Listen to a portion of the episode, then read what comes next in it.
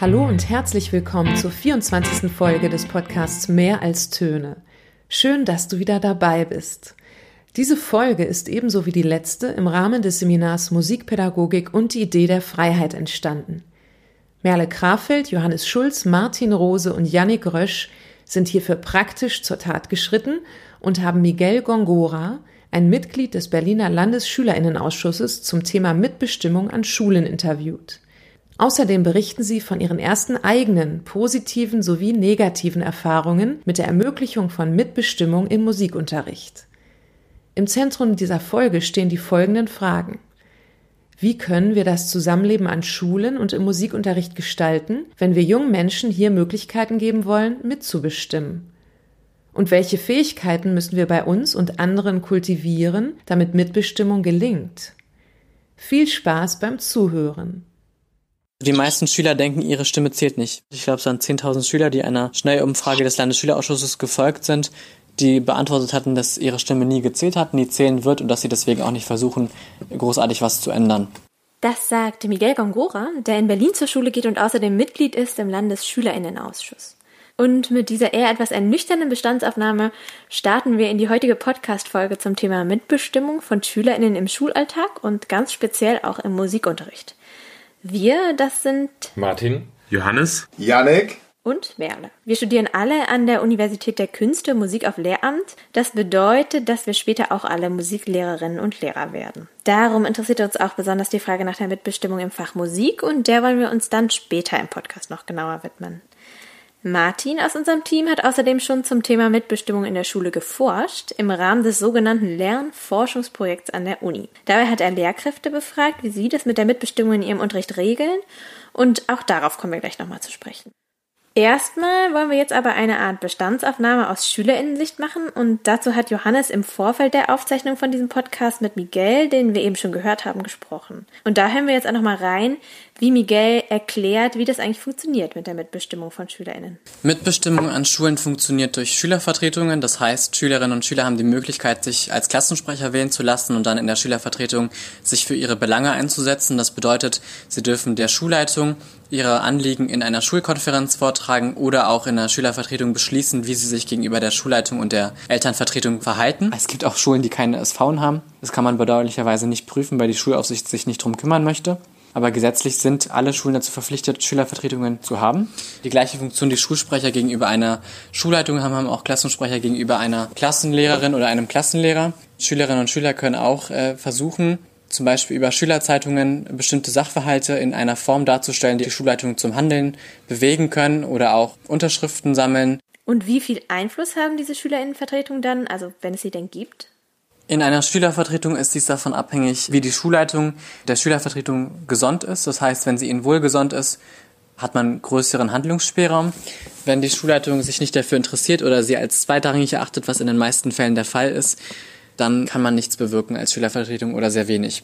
Die meisten Schülersprecher werden auch von der Schulleitung eher als verantwortlich dafür gesehen, den Tag der offenen Tür zu organisieren oder bestimmte Veranstaltungen, so dass man da eigentlich eher Arbeit macht für die Schule ehrenamtlich, statt sich da wirklich irgendwie hineinzusetzen und Politik zu machen. Auf Bezirksebene ist das nicht sonderlich anders. Das ist auch davon abhängig, ob die Stadträte für Schule das Interesse daran haben, die Schüler zu beteiligen. Meist sind es ja eher die Eltern, die immer Stress machen, wo auch die Stadträte sie einbinden müssen. Aber bei den Schülern ist es eher immer so, entweder man hat aktive Schüler, die dann auch wirklich intensiv ihre Anliegen nachverfolgen und dann auch im Bezirksamt das möglicherweise durchsetzen können, allerdings in den meisten Fällen eher schwierig. Was Miguel konkret umsetzen möchte in seiner Arbeit, hat er uns natürlich auch erzählt. Zuallererst mal muss man die Schule praxisdemokratischer gestalten. Das heißt, man muss den Schülerinnen und Schülern die Möglichkeit geben, wirklich mit Gewicht auch auf Entscheidungen der Schulleitung einzuwirken. Das kann man ganz leicht veranlassen, indem man die Schulkonferenz und auch der Schülervertretung mehr Gewalten gibt. Das heißt, mehr Zuständigkeiten zur Beschlussfassung und die Schulleitung sich dem auch fügen muss. So wie es auch in den Schulen in Amerika zum Beispiel ist, also in den USA. Da ist es häufiger schon so, dass Elternvertretung und Schülervertretung da auch viel mehr zu sagen haben und mit Beschlüssen zusammen auch die Schulleitung überstimmen können. Außerdem wünscht Miguel sich noch eine andere Feedback-Kultur für Berlin. Man hat es jetzt auch nochmal verstärkt in der Corona-Krise gemerkt, dass man wenig Rückkopplungsmechanismen mit den Lehrkräften hat, wo man sich zum Beispiel unter vier Augen unterhalten kann.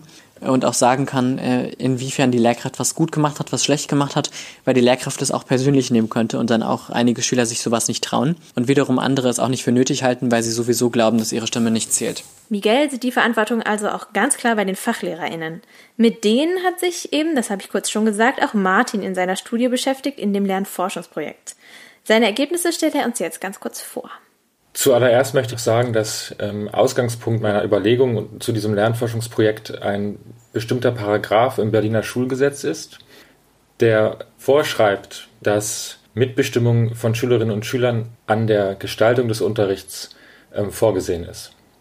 Generell ist auch für meine weiteren Ausführungen noch wichtig, dass sich das Feld Demokratie, unter dem ich auch Mitbestimmung äh, ansiedle, in äh, zwei Kategorien einteilen lässt. Einerseits in Demokratie als Sachverhalt, das umfasst alles, was über Demokratie vermittelt wird, vorrangig in gesellschaftswissenschaftlichen Fächern.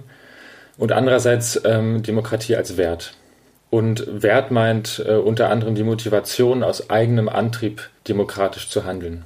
Die Lehrkräfte, die ich interviewt habe, waren alle ziemlich einstimmiger Meinung. Ähm, der Rahmenlehrplan stellt einen zu starken Rahmen, innerhalb dessen kaum bzw. gar keine Partizipation möglich ist. Interessant waren auch Aussagen einzelner Lehrkräfte, die sich ein extra Fach Demokratie wünschen, da Schüler ihre Rechte selber nicht wirklich einfordern und gar nicht wissen, was sie äh, einfordern können. Und ich finde, da liegt so ein grundsätzliches Missverständnis vor und da wird dieser Sachverhalt mit dem Wert vermischt.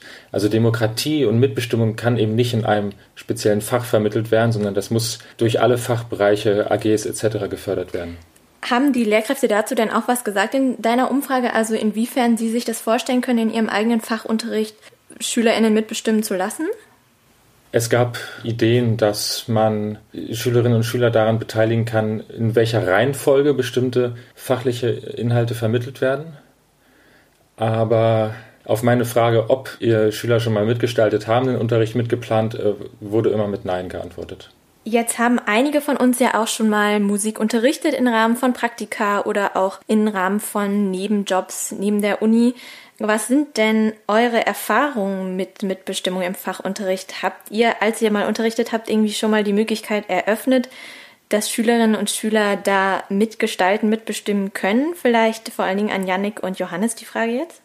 Ich habe im Rahmen einer Tätigkeit als Hilfslehrkraft in einer Schule in Berlin auch Musik unterrichten dürfen in verschiedenen Klassenstufen. Und ich habe tatsächlich mir so ein bisschen Konzepte überlegt, äh, was für Unterrichtsreihen ich machen möchte. Habe so ein bisschen gefragt, was würdet ihr gerne machen, Musikunterricht? Und da wurde zum Beispiel in einer Klasse ausgesprochen, dass die Schülerinnen und Schüler noch gar nicht gesungen haben in ihrem Musikunterricht. Und das war in der neunten Klasse. In der Abstimmung sozusagen, welche, was für Musik wir dann singen werden, da gab es kein einheitliches Bild, also habe ich mir was ausgesucht. Aber ich dachte mir, wenigstens ist es schon mal schön, wenn wenn, ich sozusagen die Unterrichtsgestaltung ein bisschen mit den Schülerinnen und Schülern zusammen durchführe. Und das kam dann auch gut an. Also die haben sich sehr darüber gefreut. Und in einer anderen Klasse an derselben Schule habe ich damit gearbeitet, was für Musik hören die Schülerinnen und Schüler selber. Also dass wir gemeinsam darüber gesprochen haben. Das ist jetzt nicht unbedingt Mitbestimmung auf der Lehrplanebene, aber trotzdem in der Unterrichtsgestaltung darauf eingehen, was für Musik hört ihr selber und dass man eben darüber gemeinsam spricht. Genau, also ich will vielleicht nochmal auf, auf Martin auch eingehen der ja ähm, gesagt hat, dass eben bei den Lehrkräften teilweise der Vorschlag kam, Demokratie in einem extra Fach zu unterrichten und die sich nicht zuständig gesehen haben, das in dem eigenen Fach unterzubringen.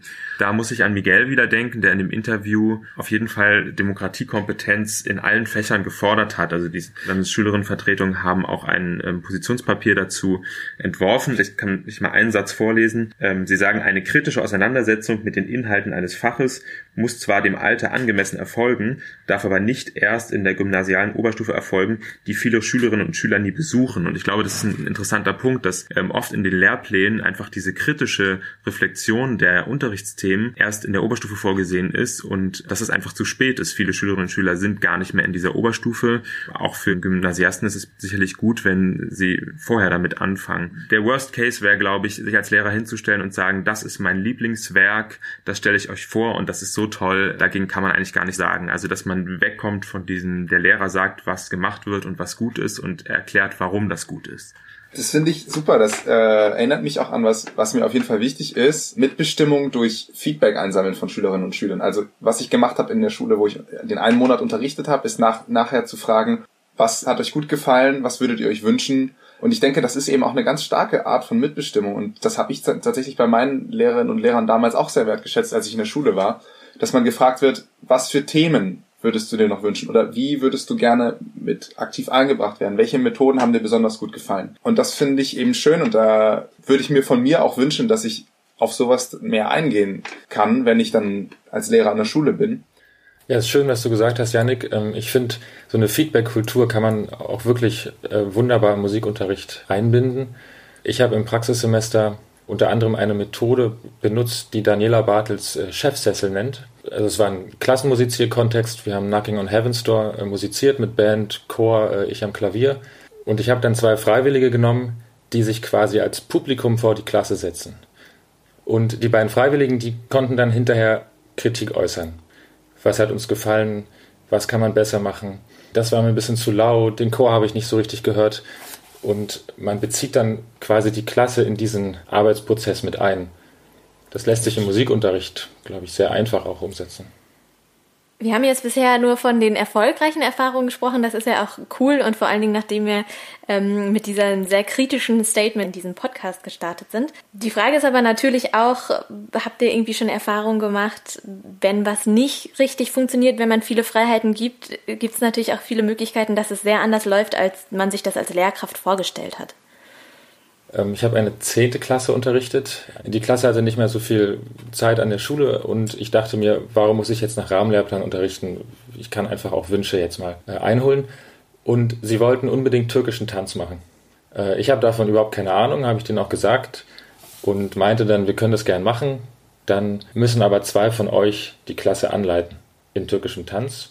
Und die waren Feuer und Flamme, haben gesagt, ja, machen wir. Ich habe mit den beiden hinterher noch besprochen, das Vorgehen und Stückauswahl und so weiter.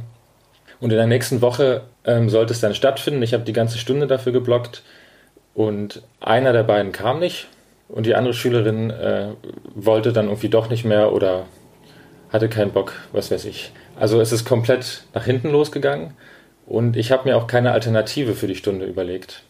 Dann habe ich, das ist glaube ich noch interessant für die weitere Diskussion, weil ich auch ein bisschen sauer war, quasi als Strafarbeit ähm, Arbeitsblätter kopiert und habe mit ihnen so ein bisschen Musiktheorie gemacht, stellte mich an die Tafel und schrieb so ein paar Antworten und Merksätze auf und die ganze Klasse schrieb mit.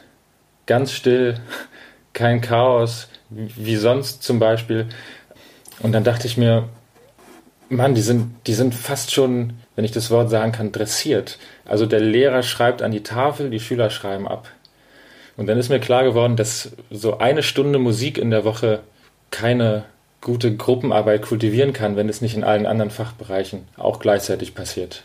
Also Freiräume geben, Mitbestimmung, das muss einfach im ganzen Haus passieren. Da kann ein einzelnes Fach auch nichts mehr rumreißen. Ja, das, das passt, Martin, das passt so ein bisschen zu dem, was Miguel gesagt hat, ganz am Anfang. Äh, die Schülerinnen und Schüler denken, ihre Stimme zählt nicht.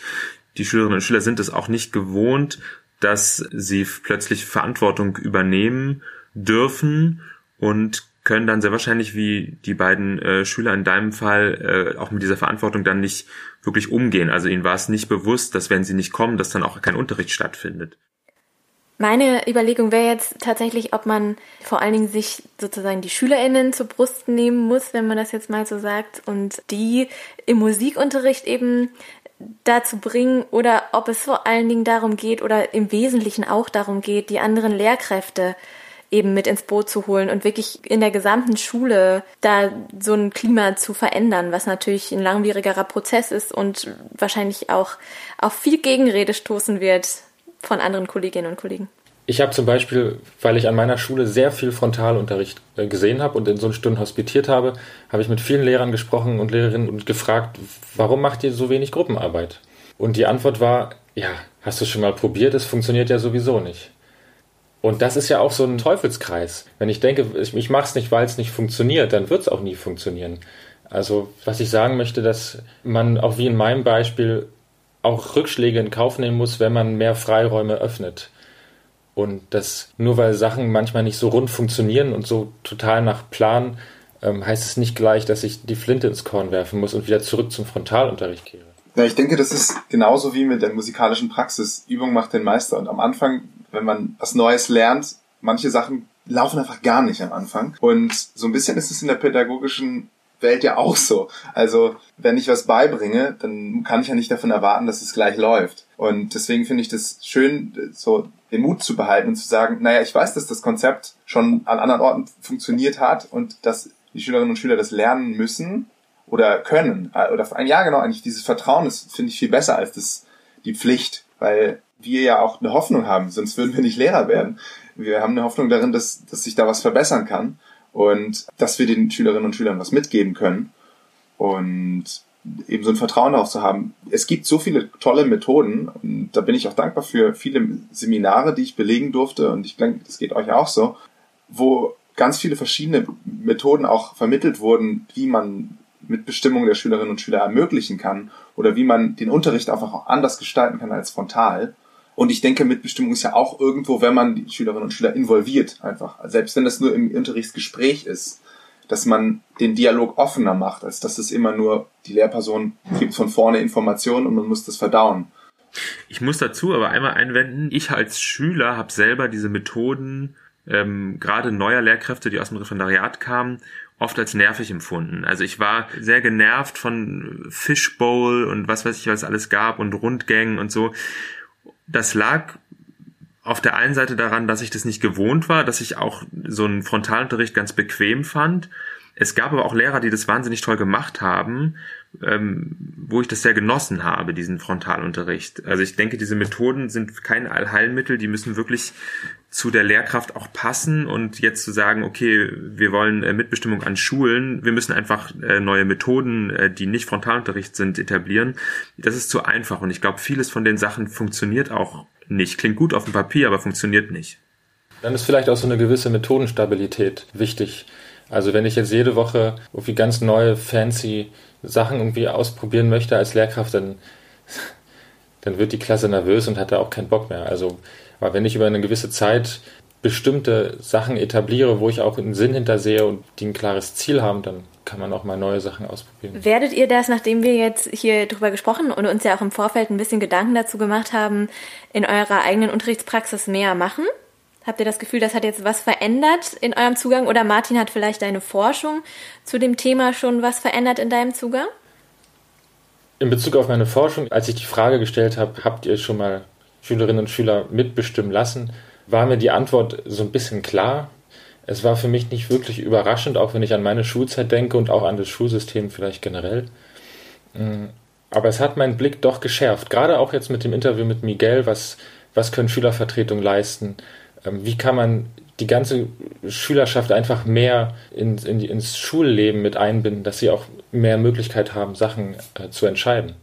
Was ich da noch stark finde, ist, dass Miguel eben einerseits darauf verweist, es ist wichtig, das im Fachunterricht zu integrieren, aber auch in der Schulkultur. Und dass es auch wichtig ist, dass der Schulträger, also auch der Lehrkörper, mitwirkt, dass die Schülerinnen und Schüler sich beteiligen, weil viele ja nicht mal eine SV haben, wie wir auch gehört haben. Und ich denke, dass es eben wichtig ist, dass man als Lehrperson sich dafür einsetzt, dass, dass es außerhalb, also nicht nur im Unterricht, sondern auch außerhalb des Unterrichts auf dem Schulgelände und im Schulalltag Möglichkeiten der Mitbestimmung gibt da habe ich auf jeden Fall dazu gewonnen. Also diese Einsicht motiviert mich da auch was zu tun. Also bei mir ist es so, dass unsere Diskussion eigentlich für mich den Horizont ein bisschen erweitert hat, in der Hinsicht, dass ich vorher bei Mitbestimmung an äh, im Musikunterricht eher daran gedacht habe, ähm, es gibt zwei Themen und die Schüler stimmen jetzt ab, welches Thema sie lieber machen wollen. So, das war für mich so das klassische Beispiel für, wie kann man mit Schülerinnen und Schülern Mitbestimmung im Unterricht ermöglichen. Dieses Beispiel von Martin fand ich sehr interessant mit den ähm, zwei Schülern, die ähm, den türkischen Tanz dann hätten ähm, ähm, unterrichten sollen ähm, wo man eben ja demokratische Prinzipien, dass man jemandem vertraut, dass man Verantwortung überträgt, dass man die einbaut in den in den Unterricht und dadurch auch ähm, ja so eine gewisse Offenheit und Freiheit ermöglicht. Ähm, und dann was, was Miguel ja auch mit eingebracht hat in unsere Diskussion, dass ihm eben wichtig ist, ähm, kritisches Denken in allen Fächern auch zu unterrichten. Und da finde ich, das wäre auch noch so ein Ausblick, da könnte man noch weiter überlegen, wie kann man kritisch mit den Unterrichtsinhalten im Musikunterricht umgehen. Du hast jetzt schon so einen kleinen Zukunftsausblick gegeben. Das schaffen wir in dieser Folge natürlich nicht mehr. Es wäre vielleicht schön, wenn das in irgendeiner späteren Podcast-Folge aufgegriffen werden könnte. Das ist aber eigentlich ein ganz schönes Schlusswort und ich würde mich an dieser Stelle damit verabschieden und danke euch für die Diskussion und danke allen, die zugehört haben und hoffe, dass alle Zuhörerinnen und Zuhörer beim nächsten Mal wieder einschalten und würde sagen, noch einen schönen Tag. Ich bedanke mich ganz herzlich bei Merle Krafeld, Johannes Schulz, Martin Rose und Jannik Rösch für ihre Arbeit. Ganz besonders dafür, dass sie so offen und ehrlich über das Teilen von Verantwortung und über die Fähigkeit, jungen Menschen ein grundsätzliches Vertrauen entgegenzubringen, gesprochen haben. Wir freuen uns über Feedback, eigene Gedanken und Kommentare zu ihrer Folge auf dem Blog www.mehralstöne.de. Herzlichen Dank auch an Miguel Gongora für seine Zeit. Die nächste Folge erscheint Anfang September und es bleibt spannend, worum es darin gehen wird. Bis dahin wünsche ich allen ganz viel Spaß beim Musik machen und unterrichten.